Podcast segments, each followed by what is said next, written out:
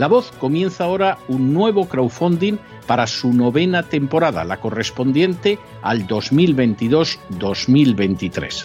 Lo hace además en unos momentos en que la libertad de expresión está más amenazada que nunca en décadas en España, en Hispanoamérica y en el resto del mundo.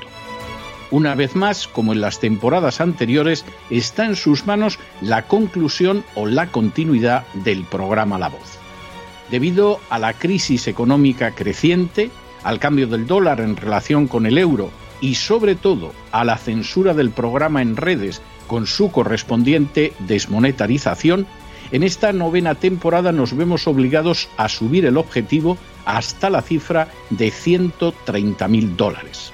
Con el crowdfunding se mantiene la emisión en directo, en abierto y de forma gratuita del programa a través de YouTube, iBox, SoundCloud, Spotify, Apple Podcasts, Google Podcasts, Tunnel y Stitcher. Además, por supuesto, de encesarvidal.tv. De hecho, es este crowdfunding el que permitirá poder seguir emitiendo en cesarvidal.tv, ya que sin la continuidad de la voz no puede haber continuidad de contenidos en ese canal televisivo. Si la voz, tras la conclusión de esta temporada, no pudiera regresar en el mes de octubre, quizá no sucedería algo tan grave. Una vez más, habría quedado de manifiesto, como tantas veces a lo largo de la historia de las naciones hispanas, que para muchos es preferible quejarse, protestar o amargarse a enfrentarse de manera práctica con un problema concreto. No pasaría nada.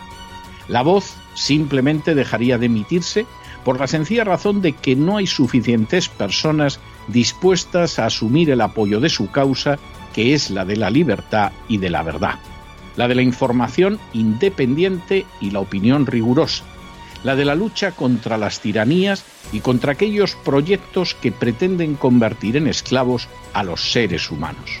Si piensan que merece la pena seguir escuchando día a día la voz, son ustedes bienvenidos a la hora de contribuir al nuevo crowdfunding que permitirá que puedan escuchar este programa radiofónico una temporada más. Muchas, muchas, muchas gracias por todo. God bless you. Que Dios los bendiga.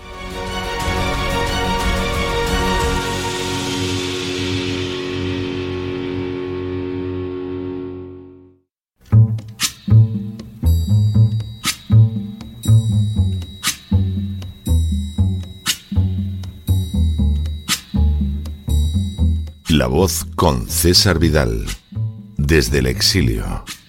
When the night has come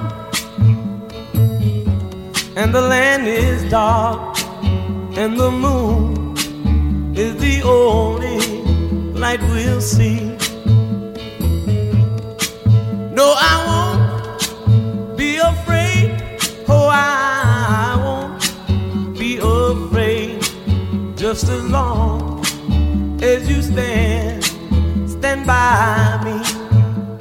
Buenos días, muy buenas tardes, muy buenas noches y muy bienvenidos a esta nueva singladura de la voz.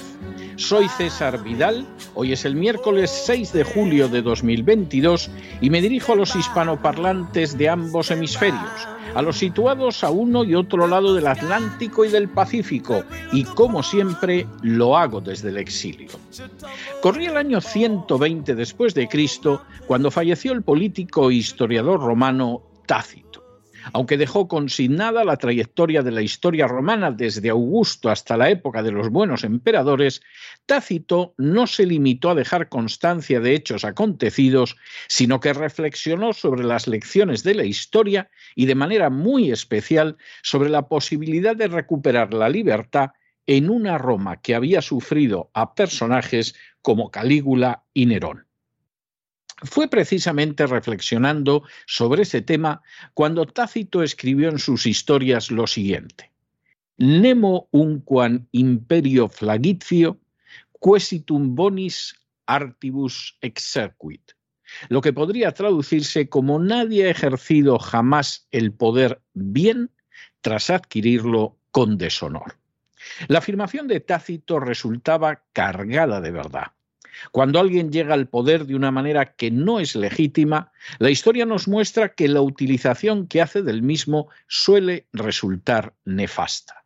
De ahí la inmensa relevancia de que el acceso al poder no solo sea legal, sino honrado y honorable. En las últimas horas hemos tenido nuevas noticias sobre el desplome de popularidad que sufre el presidente Biden. Sin ánimo de ser exhaustivos, los hechos son los siguientes. Primero, el análisis realizado por el Emerson College en relación con las preferencias electorales de los americanos deja de manifiesto que la mayoría de los estadounidenses desaprueba la gestión llevada a cabo por el presidente Joe Biden.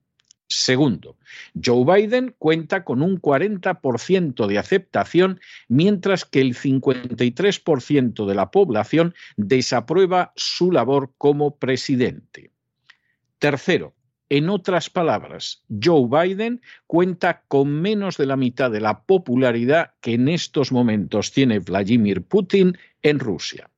Cuarto, en una situación cercana a la de Biden se encuentra el Tribunal Supremo, que tiene un 36% de aprobación frente a un 54% que desaprueba su trabajo. Quinto, en una situación todavía peor queda el Congreso Nacional, que tiene solo un 19% de aprobación frente a un 70% de ciudadanos que desaprueba cómo actúa.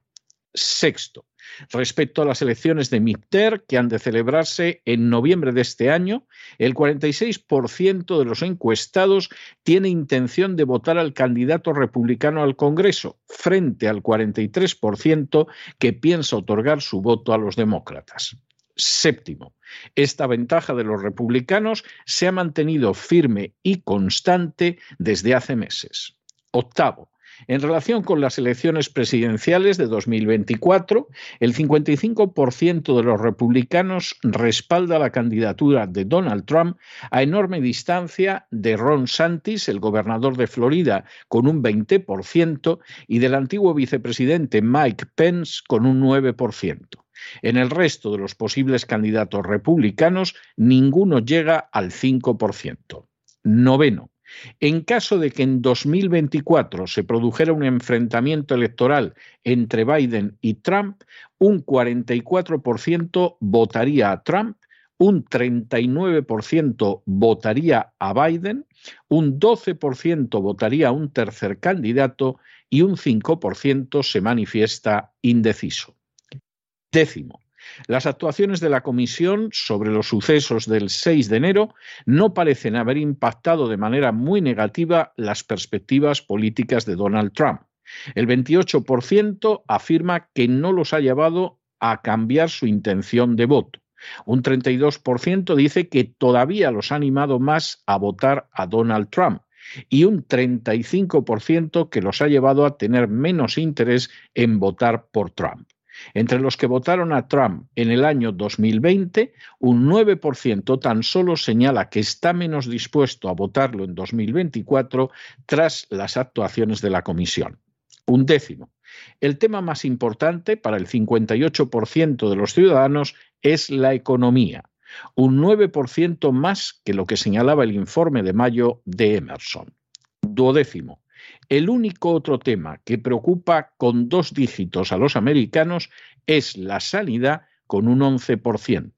Y decimotercero, en relación con el fin de semana del 4 de julio, un 33% de los americanos señala que ha cambiado sus planes de viajes debido a la subida del precio de la gasolina.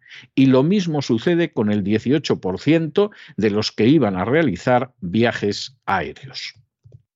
En estos momentos, la popularidad del presidente Biden no deja de caer en picado desde hace meses. La razón fundamental de ese grave desplome se encuentra en la pésima marcha de la economía americana. Que esa economía vaya mal no resulta sorprendente porque las razones directas están en la propia política de Biden. Biden ha impreso en su primer año de gobierno más dólares que todos los impresos en más de 200 años de historia americana, lo que ha provocado una monstruosa inflación que oficialmente supera el 10% interanual. Biden ha decidido no renovar los contratos de explotación petrolera en estados como Alaska y Texas, a pesar de la subida del precio del petróleo. Biden ha impulsado el gasto público de manera salvaje en un intento desesperado de captar votos. Biden ha aumentado astronómicamente el gasto militar. Hasta la fecha, más de 50.000 millones de dólares de los ciudadanos americanos han sido enviados, por ejemplo, a Ucrania.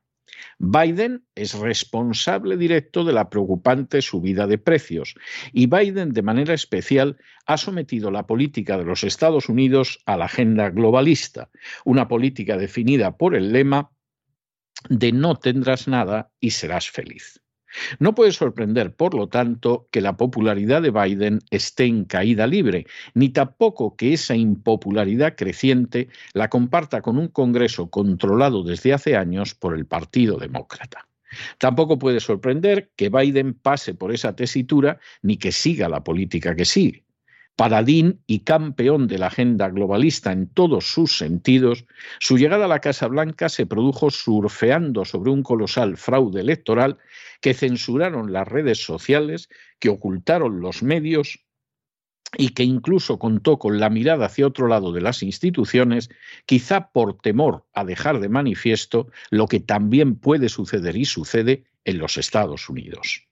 Al final Biden pierde popularidad a chorros, la pierde porque gobierna mal y eso afecta muy negativamente la vida de la mayoría de los americanos. Y ese pésimo gobierno de Biden deriva directamente de la manera en que llegó al poder. Al respecto, las palabras sabias del historiador romano Tácito se han cumplido una vez más de manera indiscutible.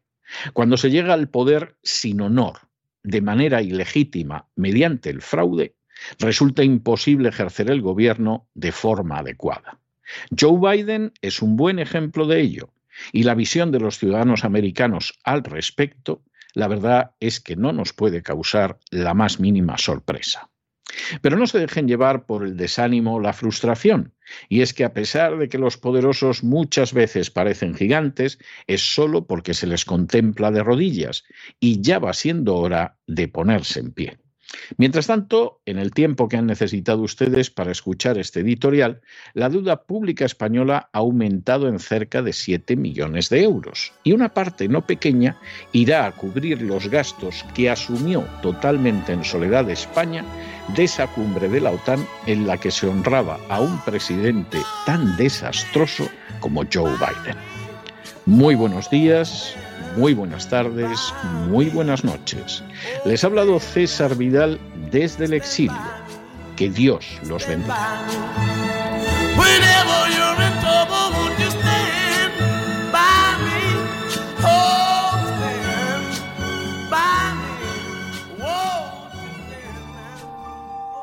Esta sección está patrocinada por crowdfunding con el siguiente mensaje. Nuestro Señor Jesucristo, el único Dios verdadero, es misericordioso y nuestro Salvador.